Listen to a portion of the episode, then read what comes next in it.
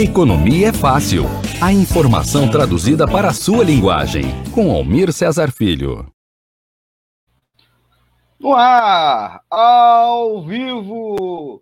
Quinta-feira, 19 de novembro. Sou Almir Cesar Filho, ao vivo, em edição inédita.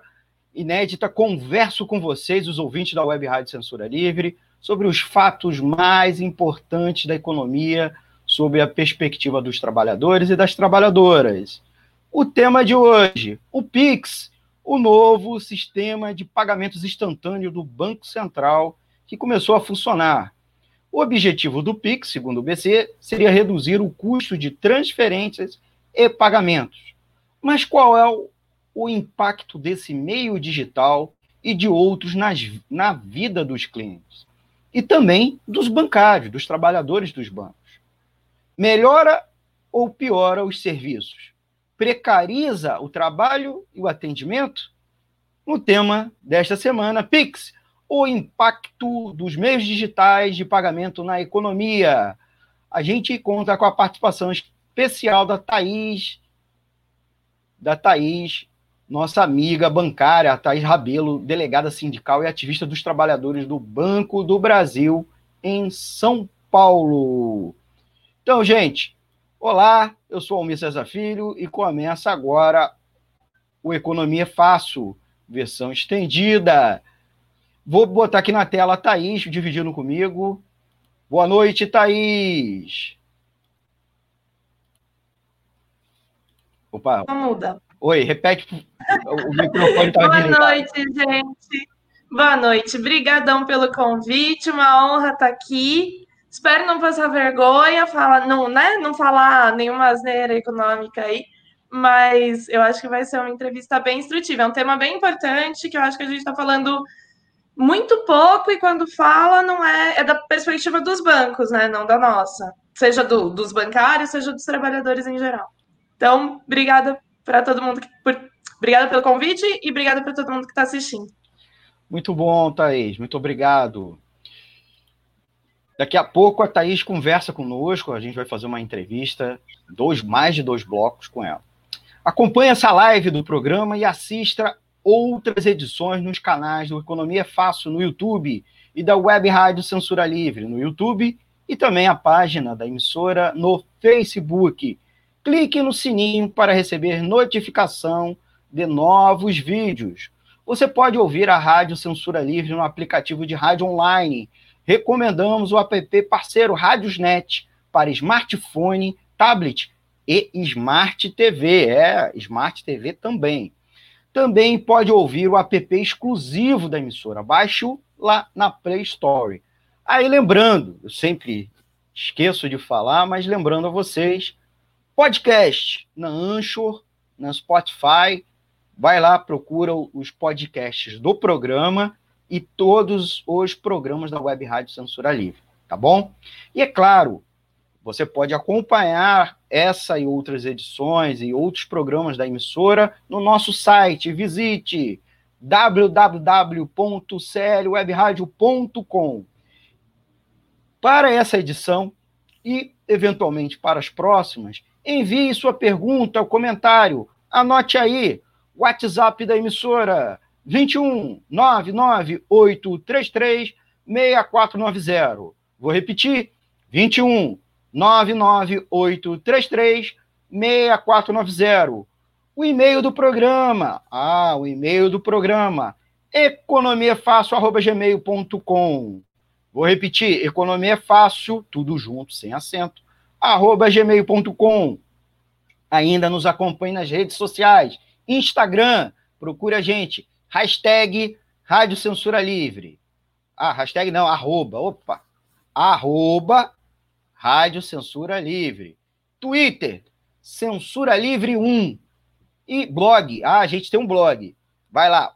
Tudo junto. Web Rádio Censura Livre. Web Rádio Censura Livre. Ponto blogspot.com. Já deu seu like? Não esqueça de curtir esse vídeo e a página da rádio e da emissora. Comente aqui, comente aqui que poremos no ar e responderemos ao vivo. E não deixe de compartilhar o programa com seus amigos nas redes sociais. Vamos ao tema principal. Esta é uma edição ao vivo e inédita desta quinta-feira, 19 de novembro. Eu vou repetir o dia, né? Porque você pode estar depois nos acompanhando na reprise e reapresentação desse programa. Então, é uma edição inédita ao vivo, de 19 de novembro de 2020. O tema principal foi é uma das questões que mais aparece, tá, uma delas, né, que vem mais aparecendo nesta semana, né? Essa semana, o grande destaque foi o resultado das eleições municipais do dia 15, acontecido no domingo 15 de novembro, mas também o lançamento, ou melhor dizendo, a entrada em operação do Pix. E aí o tema, como eu já disse, é Pix, o impacto dos meios de digitalização de pagamentos na economia.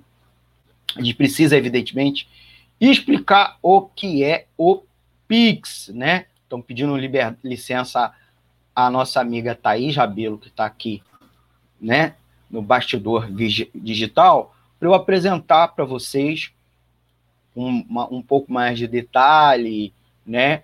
É, o que é o Pix. O Pix é um novo sistema de pagamentos instantâneo do Banco Central. Lembrando que o Banco Central é o banco dos bancos, né? um órgão oficial responsável por fiscalizar os bancos, ser banco, ele é emprestador aos bancos, né? E tem uma tarefa de preservar, entre aspas, o poder de compra da moeda. Isso a gente já conversou em outras edições, né? E aí o sistema começou a funcionar na segunda-feira, dia 16 de novembro. O objetivo do Pix é, seria reduzir o custo de transferência, das transferências financeiras, né? E pagamentos. Hoje, boa parte das transferências é feita na modalidade TED e DOC, né?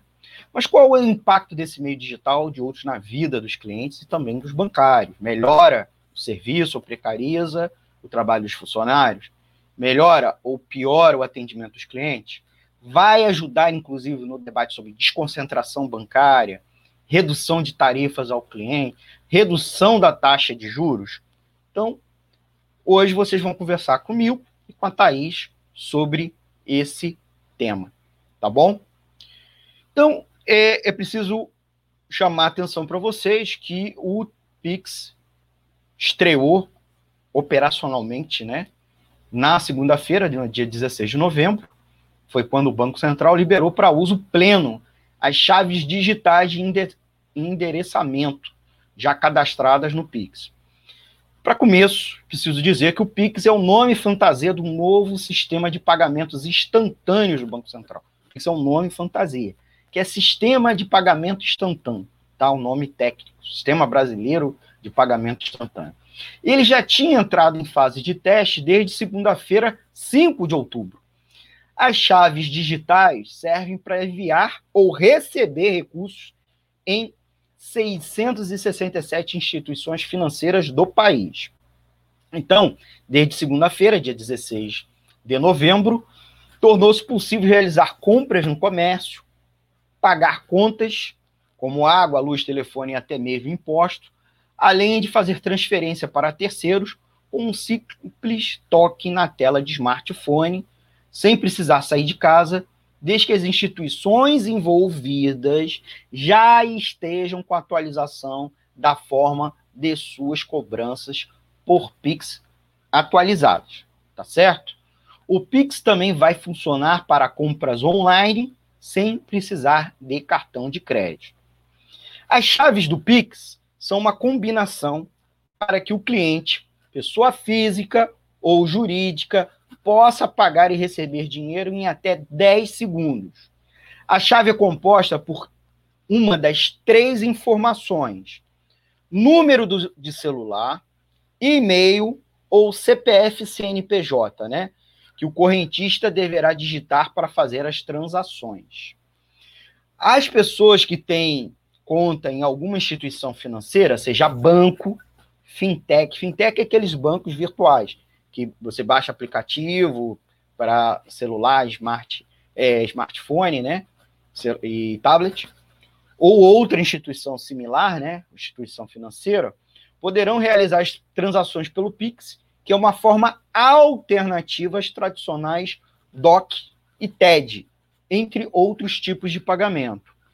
O cadastramento da chave é uma forma de facilitar ainda mais essas transações, já que ele identifica o recebedor sem a necessidade de informar dados como número da instituição, agência e conta. Não é necessário a chave para fazer o Pix, tá? Mas sim para ter uma experiência que o Banco Central diz de fluida e facilitada. Na verdade, é um instrumento de conveniência. Se você não tiver a chave, a pessoa vai ter mais trabalho, né?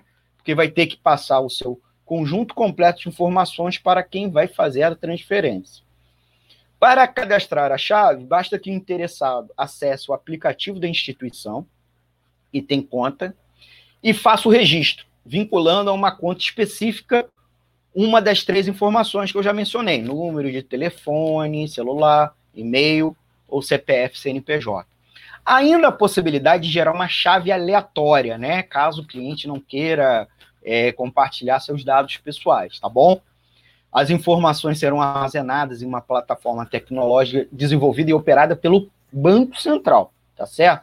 Aí, só para curiosidade, né, e para complementar a informação, eu pensei aqui que o nome se chama Diretório Identifica Identificador de Contas Transacionais, DICT que é um dos componentes do Pix, tá?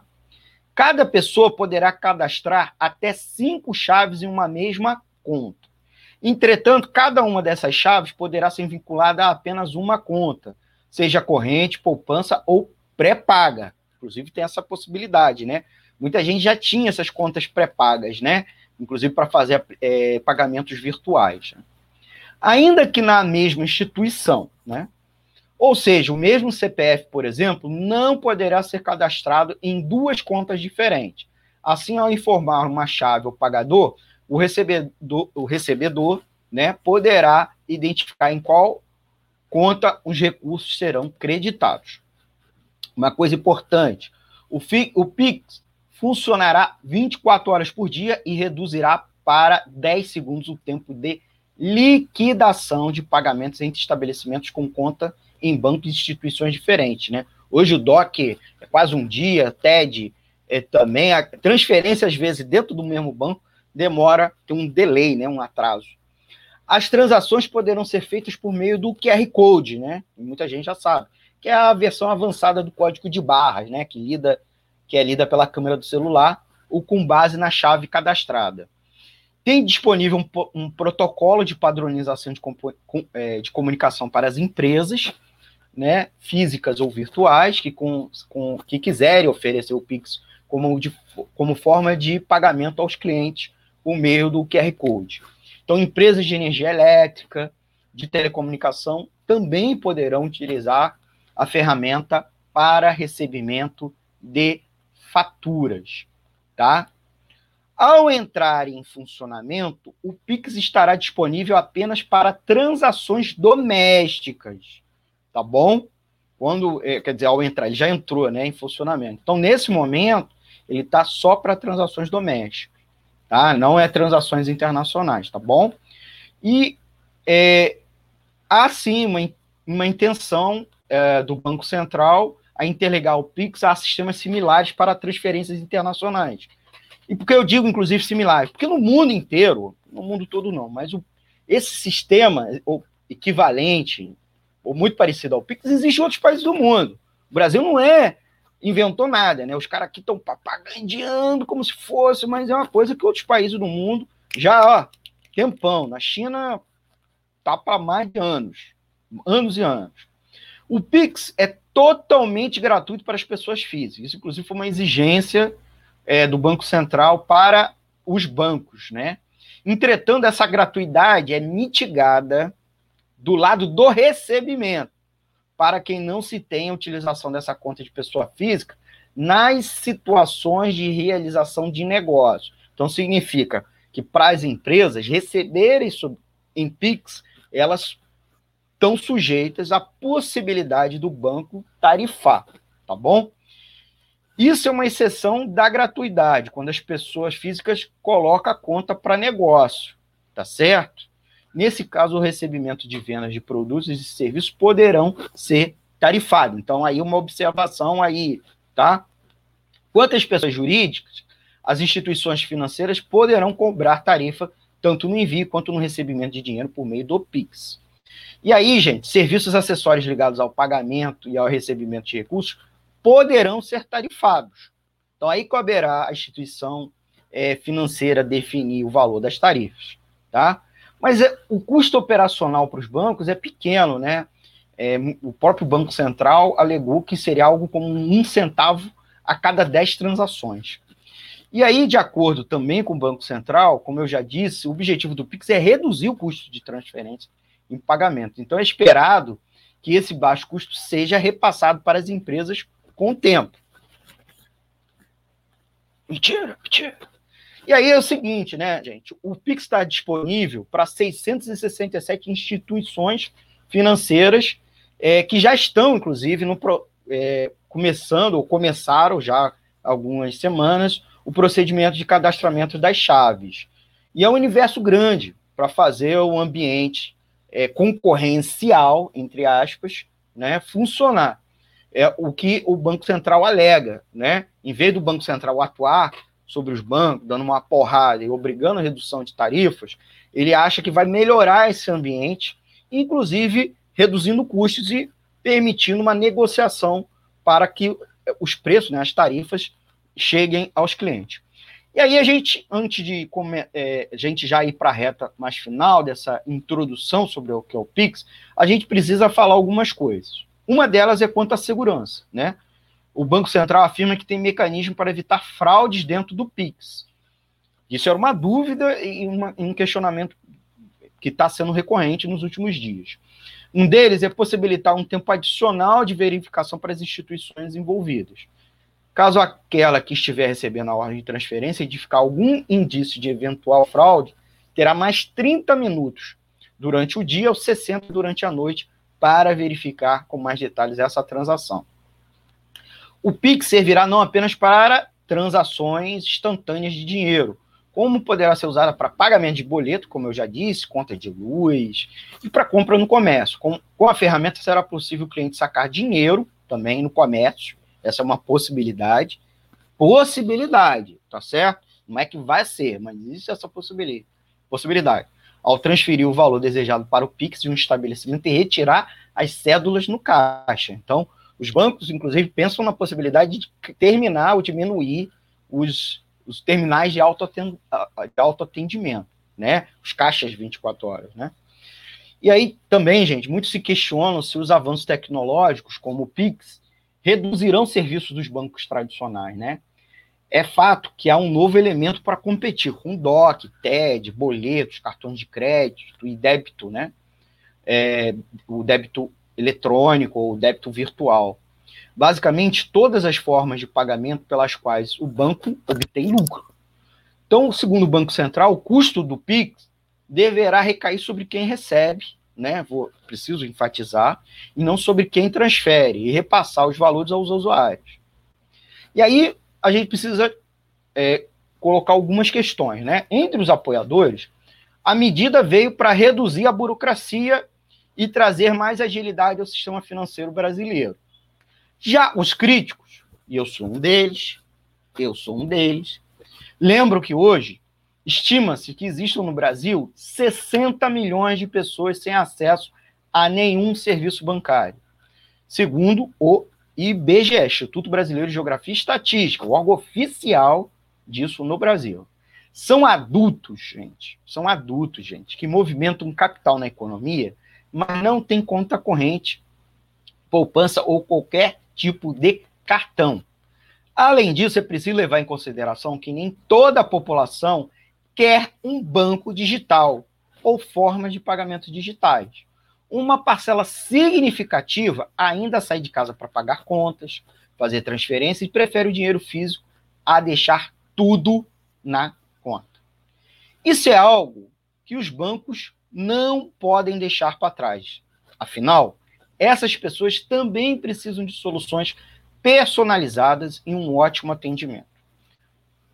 Outro aspecto, apesar de alegada melhora na competitividade, nem toda instituição financeira poderá operar com PIX. Pelo regulamento, né, as instituições deverão comprovar a integralização e a manutenção de, no mínimo, um milhão de capitais, um milhão de capital, um milhão de reais de capital no banco, na instituição. Então, o PIX será ofertado por meio de aplicativo para celular das instituições participantes. Sabemos no Brasil duas dificuldades, né? É, uma parcela da população sabe usar, não sabe usar né, os aplicativos, ou não tem confiança em usar aplicativos de banco. Outra é ter uma, uma internet com estabilidade. Isso é um problema, que o Pix não, não foi pensado nisso. Né? Então, uma boa parte da população não tem internet com estabilidade, principalmente a internet móvel, e o custo de utilização fica a cargo do usuário, e não do banco. Né? Você tem é, pacote de dados que você vai consumir quando você vai acessar o aplicativo, embora alguns né, planos de telefonia até ofereçam desconto ou abatimento, mas não é uma é, generalidade, e os bancos não falaram no lançamento do Pix que vão dar desconto, né? Ou que não vai, não vai é, consumir a franquia, né? Já para as empresas, o Pix deverá ser ofertado por meio do principal canal digital da instituição, podendo ser via aplicativo ou internet bank. Para que o Pix funcione, as instituições participantes deverão oferecer aos seus clientes é, usuários finais, uma conta transacional, que é uma conta cuja finalidade é o pagamento, e o recebimento de pagamentos instantâneos. Essa conta pode ser de depósito à vista, poupança ou de pagamento pré, é, pagamento pré-pago, né? Curiosa, curiosamente, aí a gente, para a gente ir para a nossa reta final, essa modalidade, né, também propagandeada como forma de estimular a concorrência na, concorrência entre os bancos, na verdade, permite que os bancos tradicionais concorram com as fintechs e as instituições menores, que já disponibilizava formas alternativas como é, formas alternativas de pagamento, como por exemplo o PicPay, Mercado Pago, Alpag, né? AMI, tem uma, uma variedade disso. Apesar do Pix estar disponível para os clientes de é, 667 instituições financeiras do país, vale lembrar que no Brasil apenas cinco bancos concentram 80% das operações correntes.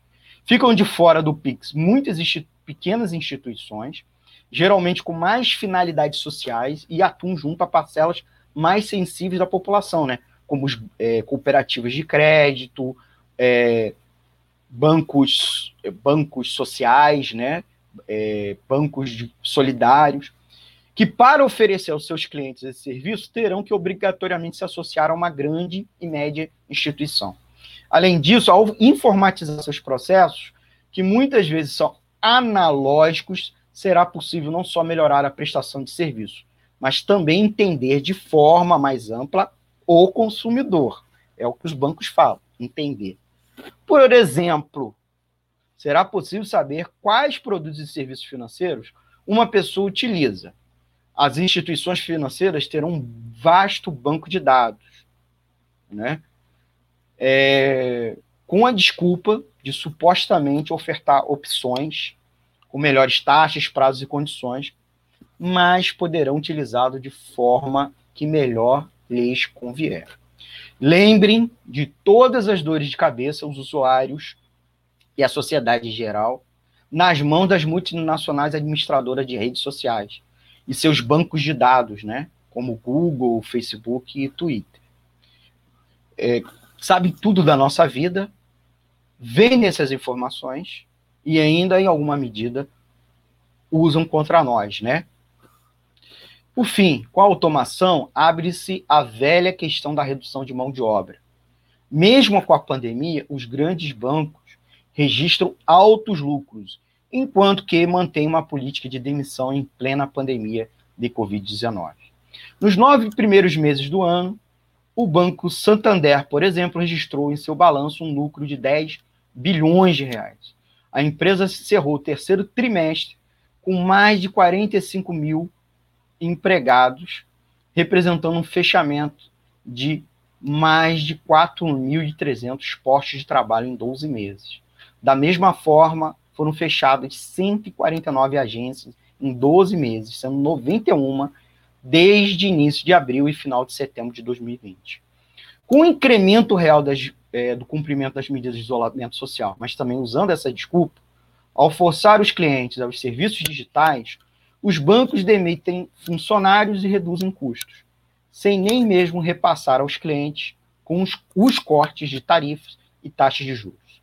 Aqueles clientes que eventualmente preferem ou ainda precisam usar o atendimento presencial ou nas máquinas de autoatendimento seguem uma rotina de filas e aglomerações, enquanto que os funcionários dos bancos restou o aumento da carga de trabalho já estressante e a ameaça de demissões. Por isso que hoje vamos aqui no Economia Fácil dar voz aos trabalhadores das instituições bancárias, conversando com a Thaís Rabelo, delegada sindical e ativista dos trabalhadores do Banco do Brasil em São Paulo. Vamos uma paradinha e já voltamos com a entrevista da Thaís no próximo bloco. Tá bom, gente? Já volto.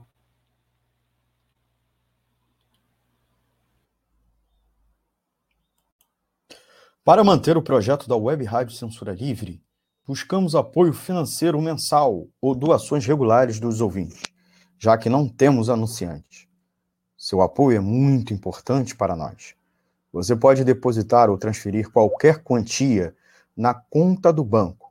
Bradesco, agência 6.666, conta corrente 5.602-2, CNPJ 32 954 696 barra 0001 traço 81.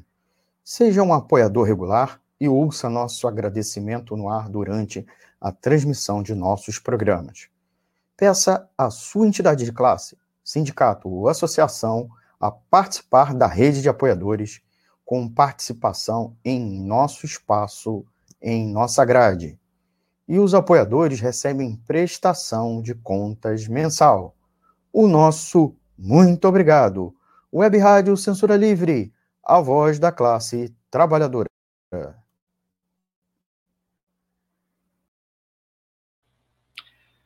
Voltamos com a Economia Fácil.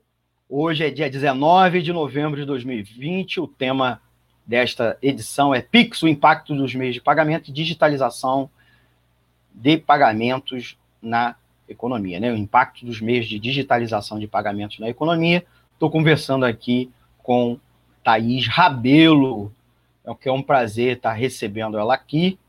E, Thaís, é, antes de passar para você, eu já queria pedir aos nossos amigos ouvintes para dar aquele like, larga aquele like aqui na live, tanto no Facebook quanto no YouTube dizer que quem não está conseguindo assistir porque está consumindo pacote de dado, a gente tem a opção do nosso site, né? O site que é o www.clwebradio.com. Então, corre lá para vocês, é, vocês têm essa opção, certo? Ou ouvir a gente nos aplicativos de rádio online, tá bom? Então, queria agradecer a presença da Thaís. Thaís, é, se apresenta um pouco mais, diga um pouco mais sobre você para os nossos ouvintes. Oi, pessoal.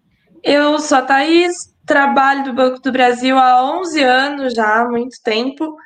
É, acho que desse tempo, há uns 9 anos já, eu sou ativista sindical, então é, tento organizar os trabalhadores, manter o pessoal informado, sobre as lutas sindicais, daí me junto com outros ativistas, a gente escreve coisas, explica as coisas, tenta pensar junto, para entender o nosso lugar, né, como trabalhador num, num sistema financeiro tão, tão opressivo.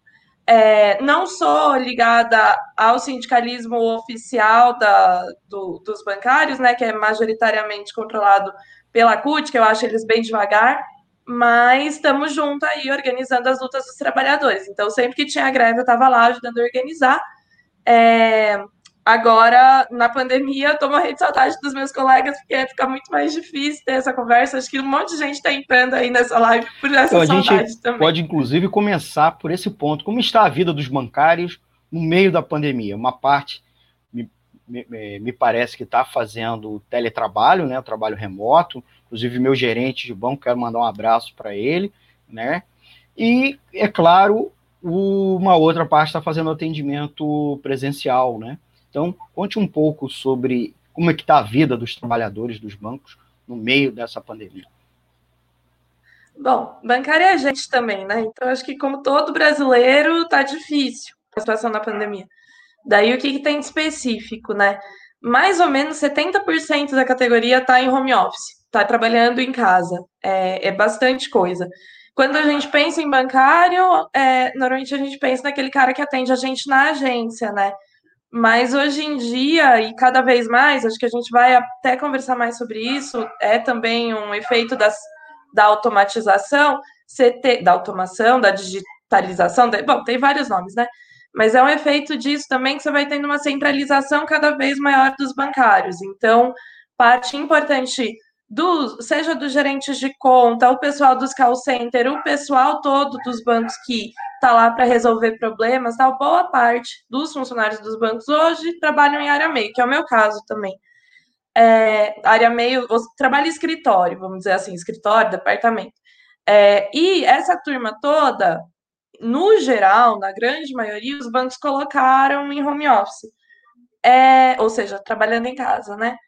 Importante colocar que isso. Hum, os bancários, no geral, defendem o home office porque é uma possibilidade da gente não é, se expor menos à contaminação. É, mas ele é um processo de trabalho muito contraditório, porque para o banco é muito bom o home office também. Porque, assim, por um lado, seu gerente não está no seu cangote vendo o que você está fazendo, seu chefe. Mas, por outro lado, é, o banco pode cobrar, é mais fácil que você faça hora extra sem pagar. Você está mais preocupado em mostrar serviço justamente porque seu chefe não está em cima. É, para os bancos tem um risco menor, porque também tem isso, né? tem um escritório lá, se um pega Covid, a chance de todo mundo pegar Covid, o banco ter que pagar a licença de saúde para todo mundo é grande. Então, tem uma segurança é, epistemológica para o banco também colocar todo mundo em home office.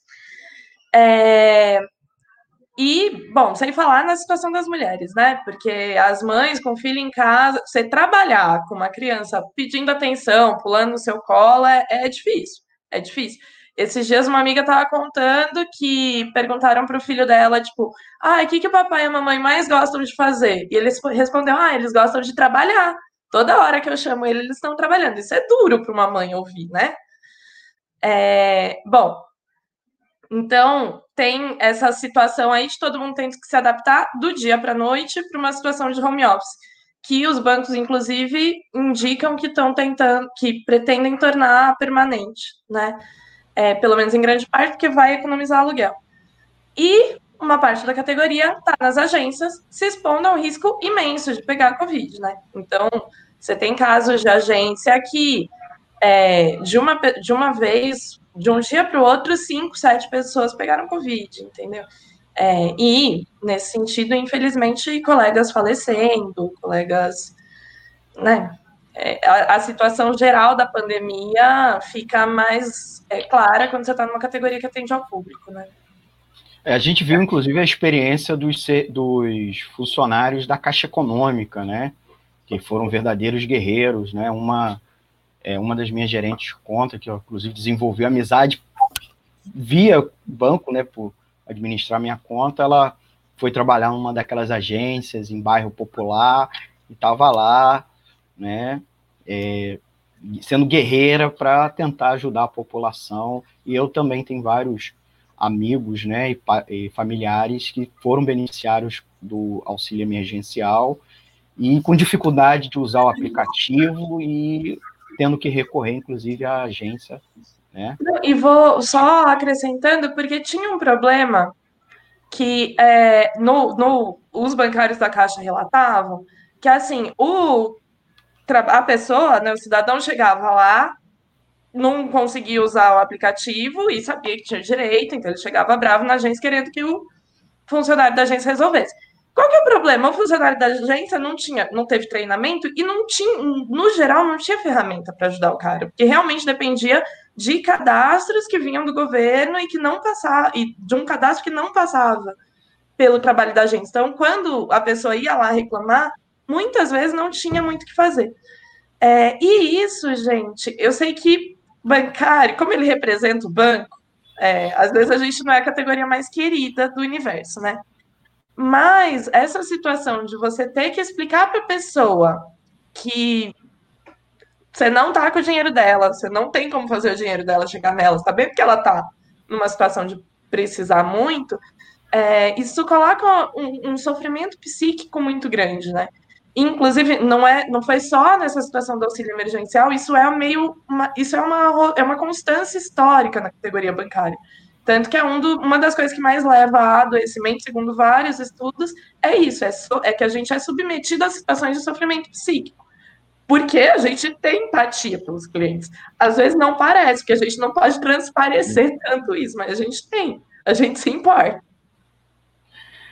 Thaís, é, queria te perguntar justamente nesse aspecto, né, do a, o, o, atendimento, né, nos últimos anos se acelerou um processo já anterior de automatização, né, é, cada vez mais plataformas automáticas, né, no início os bancos começaram a empurrar os clientes para os terminais de autoatendimento, né, Uh, depois veio os sites, né, o internet banking, uh, já tanto por telefone como pelo próprio site, depois, é, né, é, que era telefonia, né, você ligava, né, uma central, uma call center. Depois veio os aplicativos, né, então cada vez maior. E aí você estava até falando um pouco de sofrimento psíquico. E durante agora o tempo da pandemia nós tivemos aí uma, um aumento do uso do aplicativos, né, tanto pelos clientes já bancarizados, como nós tivemos, inclusive, a introdução de uma parcela da população usando, né, via o Caixa Tem, né, o aplicativo até... Eu sei que você é do Banco do Brasil, não estou te perguntando especificamente o funcionamento, estou te perguntando sobre a, a automatização, né, a automatização. Essa automatização vem melhorando a vida dos bancários? Porque você estava falando do sofrimento psíquico. Né? Sim, sim. Não, ó, Almir, tem um processo. É, parte importante, se a gente pensar, o bancário na década de 80, é, o trabalho dele era ali contar dinheiro, digitar as coisas rapidinho no caixa. Então, de certa forma, é, era um trabalho uh, esgotante, inclusive fisicamente. É, cada vez mais, com o processo de automatização e conforme os bancos foram ficando mais complexos, esse trabalho uh, ele ainda envolve muita digitação e ficar sentado muito tempo, e, e ele ainda envolve uma certa penalização física, mas ele envolve cada vez mais você lidar, resolver problemas em sistemas ultra complexos. É, todos os bancos são muito complicados, né? Porque oferece, ainda mais aqui no Brasil, que é, a gente praticamente só tem é, banco múltiplo, que a gente fala, né? Que é o banco que tem investimento, tem é, que tem tudo, né? Tem o cartão de crédito, a pessoa tem, que atende em todos os setores. Então, isso envolve você saber muito de muita coisa. Isso, uh, isso envolve uma sobrecarga mental, inclusive, porque muitas vezes você não sabe, daí você tem que pesquisar, você tem que resolver problemas que muitas vezes parecem maiores do que você e que no dia a dia a gente às vezes tem pouca assistência. Isso é um elemento que é bastante desgastante. Tem um negócio que, quando a gente pensa em automação bancária, a gente pensa muito nisso, é, nessa parte visível, naturalmente, né? No caixa eletrônico, no aplicativo. Mas, para além disso, você tem cada vez mais uma automação nas áreas internas do banco. E essa automação enxuga muito o quadro de funcionários. O que, que eu quero dizer? Se, uh, sei lá, imagina o cheque. É, acho que o jeito mais fácil da gente entender é o cheque. Quando você assinava um cheque, depositava e esse papel ia para uma compensação que trocava os cheques entre os bancos, se envolvia uma quantidade enorme de funcionários. Um TED é, é muito mais rápido. É, um funcionário vai incluir lá no sistema, que vai para o sistema do outro banco e, e vai trocar os valores.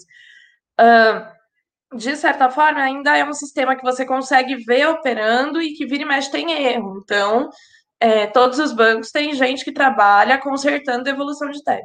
Agora, com o Pix, o que, que acontece? Os bancos, o, você cadastra uma chave, basicamente é, o, o supercomputador do Banco Central faz tudo. Então, assim, você reduziu muito mais os funcionários de uma área não visível dos bancos. É, além disso, assim, banco tem muito dinheiro, então eles estão investindo loucamente em tecnologia, investindo muito em inteligência artificial, por exemplo, que daí mesmo, sei lá, um, um trabalho, o trabalho de escrever uma cartinha para o cliente, mesmo se for um, uma carta personalizada, a inteligência artificial vai poder fazer no lugar do bancário. Então, nesse contexto, o que, que sobra de trabalho para bancário? Primeiro, sobra muito menos trabalho, né? Sobra menos gente. E, em segundo lugar, é, o serviço que sobra é, por um lado, vender produto, e daí são metas, assim, imbatíveis, impossíveis de bater, muito grandes, e, por outro lado, resolver problemas em sistemas cada vez mais complexos. Então, eu acho que não é trivial, não é à toa que a gente é a categoria com mais afastamento psíquico no INSS, entendeu? Porque a gente tá ficando maluco no meio desse processo. Uma última coisinha só para passar. É, apesar de tudo isso, eu, em particular, eu não. Eu valorizo muito essa automação, eu valorizo muito essa tecnologia. Porque eu acho que isso mostra como a gente pode chegar longe. Eu acho que, é, sei lá, desde que o, desde que a, o desde que o primeiro homem descobriu a primeira alavanca, olha qu quanto a humanidade evoluiu e como a gente consegue resolver mais problemas e viver melhor. O problema é o seguinte, é, como que para quem que está servindo essa te tecnologia? Porque se a tecnologia serve para eu ficar mais maluca no trabalho e o acionista dos, ban dos bancos lucrarem mais, então você tem um problema aí, entendeu? Se tem tanta tecnologia, e os bancos estão lucrando tanto, por que, que a gente não pode trabalhar menos horas? Por que, que não pode socializar isso no resto, nos demais setores da economia, inclusive para todo mundo trabalhar menos horas? A, a economia é um absurdo. Quem trabalha, trabalha oito horas, dez horas, se mata e tanto um exército tão grande desempregados, entendeu? Acho que a gente tem que girar um pouco, né, essa, essa visão, assim, porque tecnologia é bom, eu adoro. Adoro um supercomputador, adoro a sofisticação do Pix, mas para que, que serve, né? Deixa eu fazer uma outra pergunta. Quais são as alternativas que os bancários pensam para melhorar as suas vidas e a dos clientes? Né? Você já falando sobre a importância e como a automação, é, a automação, a automatização é boa, né? Pensar nessa qual é o ponto, no ponto de vista de vocês, o que poderia para melhorar.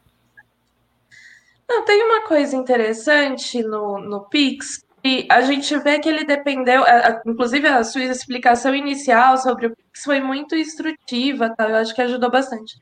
Ela depende, mas assim, a implantação do Pix, é, o trabalho sujo, vamos dizer assim, o, o, o difícil do Pix foi todo feito pelo Banco Central. Agora, os, os bancos comerciais estão só cadastrando as chaves inclusive em grande parte para garantir que o dinheiro vá para a conta deles, né?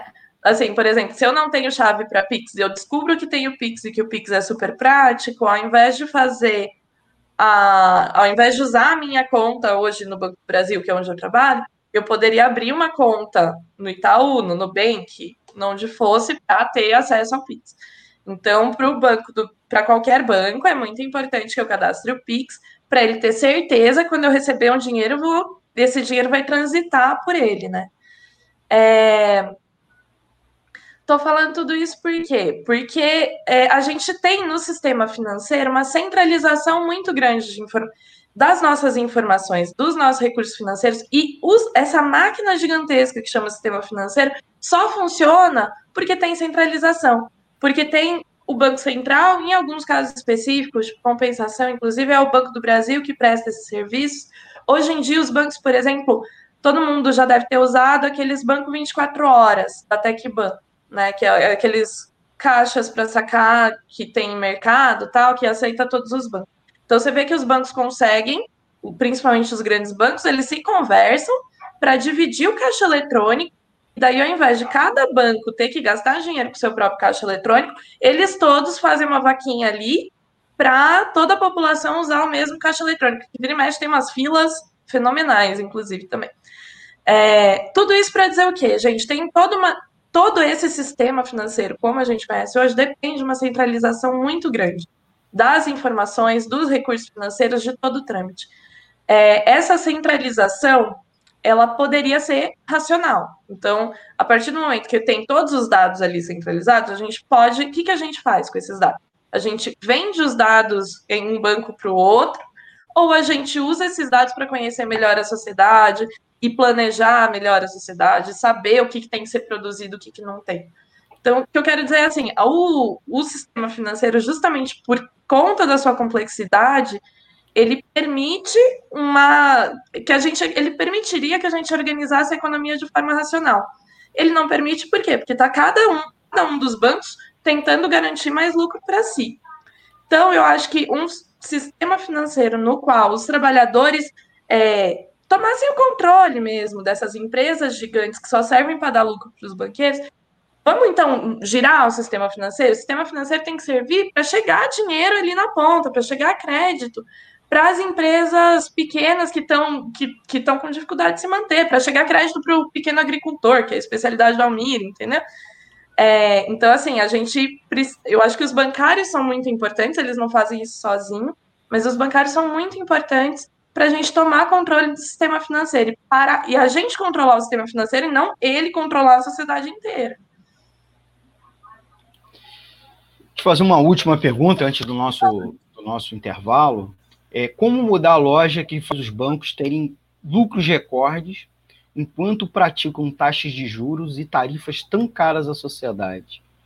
É, hoje, inclusive, boa parte do orçamento público, né, segundo alguma, algum, segundo as contas da auditoria cidadã da dívida e também de outros especialistas em orçamento e tributação, é quase metade do orçamento é executado com o pagamento da dívida pública. Não, eu entendo que uma primeira coisa seria fechar essa torneirinha, né? Porque a gente pagar imposto para pagar a dívida pública fica muito pesado. É, isso seria possível, mas envolve a sociedade, né, os trabalhadores e o povo pobre e quem está se ferrando nessa situação tomar o controle. É, e os bancários são parte disso, né? A gente é parte da classe trabalhadora. Bancário não gosta de se enxergar como trabalhador muitas vezes, né? Porque usa terno, trabalha no ar-condicionado, tal. Sou gerente, não sou trabalhador. Mas na prática, não, é, é, assim, está submetido a, uma, a, um, a um controle, uma pressão que é bem parecido com o restante da classe. É, então, eu acho que fechar esse, essa, esses mecanismos que drenam tanto recurso público, inclusive para os bancos, seria um bom começo. É, e de outra forma, eu acho que isso para além disso, né, depende muito dos trabalhadores irem compreendendo ah, o papel que o sistema financeiro faz na sociedade, como ele drena recursos não só do Estado, mas da sociedade como um todo. Cada vez que você usa o banco e principalmente cada vez que você paga empréstimo, cada vez que você faz uma compra no crédito, tem alguém lucrando ali, que seja uma porcentagem muito pequena, mas isso vai para os grandes acionistas, vai inclusive para fora do país, entendeu? Eu acho que a gente ir tomando conhecimento dessa exploração. E a partir disso, lutando contra ela, e daí eu acho que só lutar procurando melhores tarifas não vai resolver, eu acho que a gente tem que é, exigir que o governo tome controle dessas sociedades, exigir é, maior participação popular mesmo, é, popular dos trabalhadores, a gente precisa ver como organiza isso, eu não tenho como antever o processo histórico. Mas é, é, isso, a gente precisa controlar os bancos. Eles têm um controle muito grande sobre a sociedade. Sempre que falam, ah, o mercado tá bravo, o mercado tá isso. Isso aí, gente, é, em última instância, são os bancos. E tem que parar. Não são eles que têm que decidir, né? Esse tal de mercado aí, a gente precisa das pessoas no lugar deles. Muito bem, Thaís. A gente vai fazer agora um intervalinho, tá? E já voltamos inclusive com os comentários dos nossos ouvintes para você responder, tá bom? Então, Web Rádio Censura Livre, a voz da classe trabalhadora. Vamos lá com o nosso intervalo. Para manter o projeto da Web Rádio Censura Livre, buscamos apoio financeiro mensal ou doações regulares dos ouvintes, já que não temos anunciantes, não temos propagandas de empresa e não recebemos recursos de partidos e políticos. Seja um apoiador regular e ouça nosso agradecimento no ar durante a transmissão de nossos programas. Seu apoio é muito importante para nós. E os apoiadores recebem prestação de contas mensal. temos uma vaquinha virtual permanente. Para apoiar, acesse aqui https dois pontos barra barra apoia.c barra CL Web Rádio. O nosso muito obrigado. Web Rádio Censura Livre, a voz da classe trabalhadora.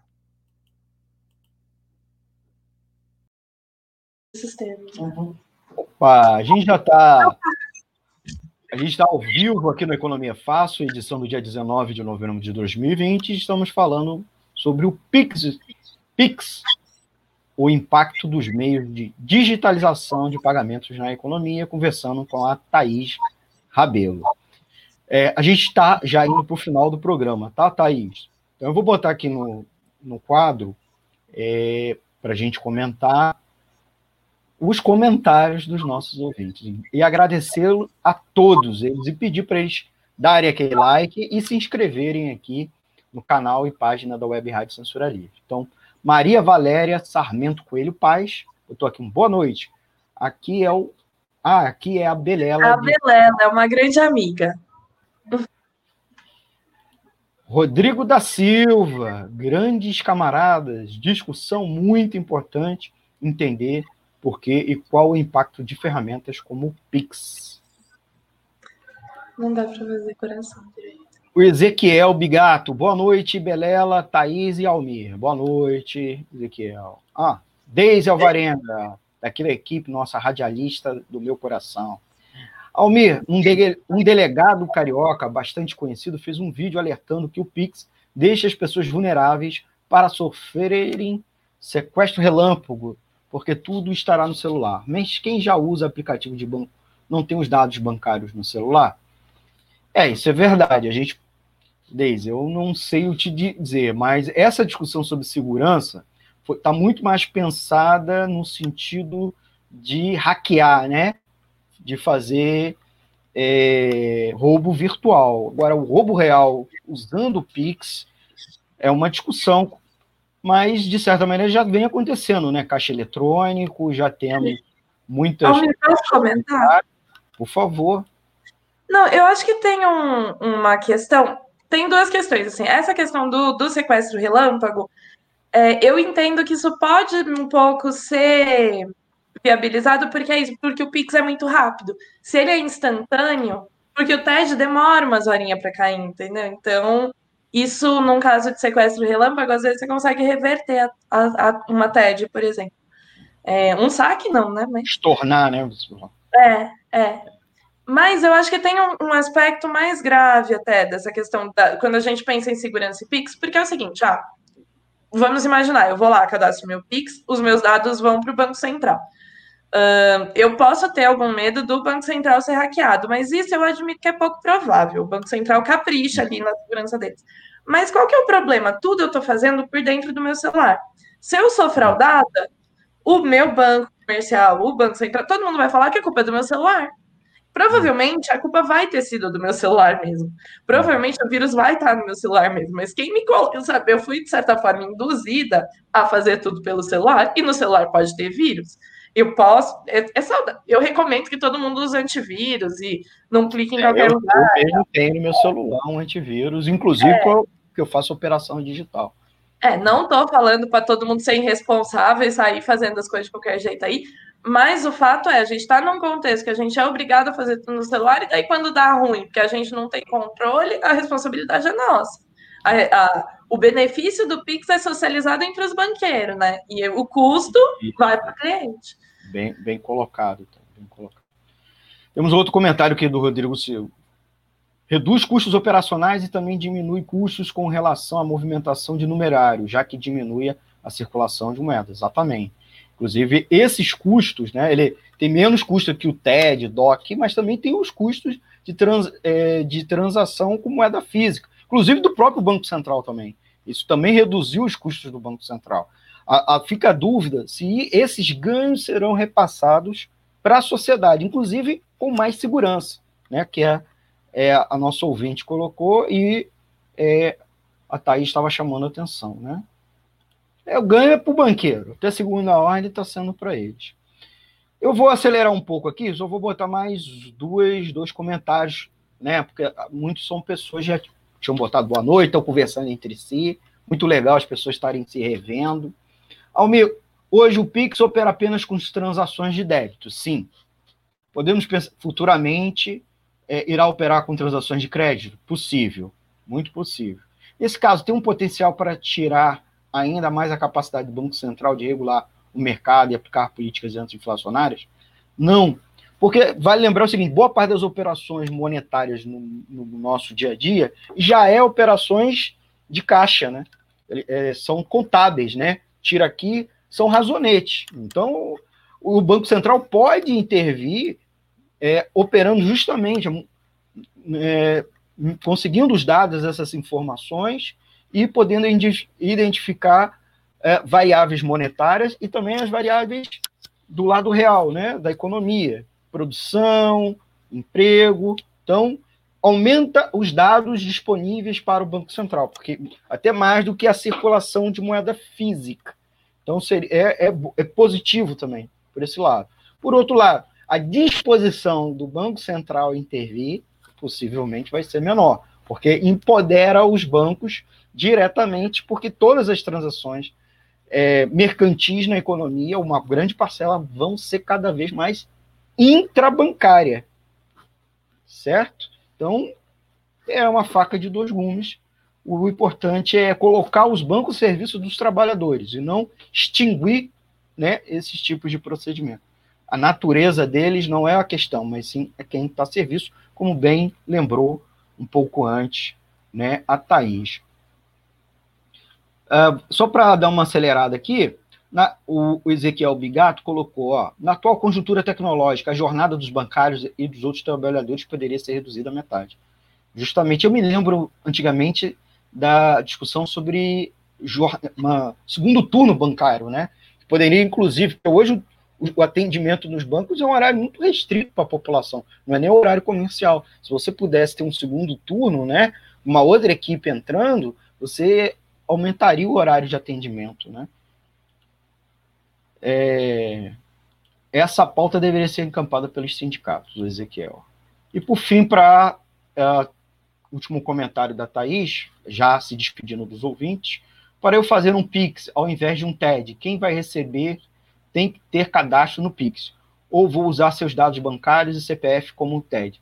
Sim, você vai poder fazer como um TED na minha explicação inicial, você volta um pouco lá no vídeo, eu falei, o, a questão é a chave. A chave vai simplificar, porque você vai ter que digitar um monte de dados, como é hoje, até mais. Então, o Pix é a possibilidade não só de rapidez na operação, como se cadastrar uma chave. Então, você vai usar a sua chave e a chave de quem você vai estar, tá, é, quem, de quem vai estar tá recebendo o dinheiro. Então, é uma simplificação importante nisso.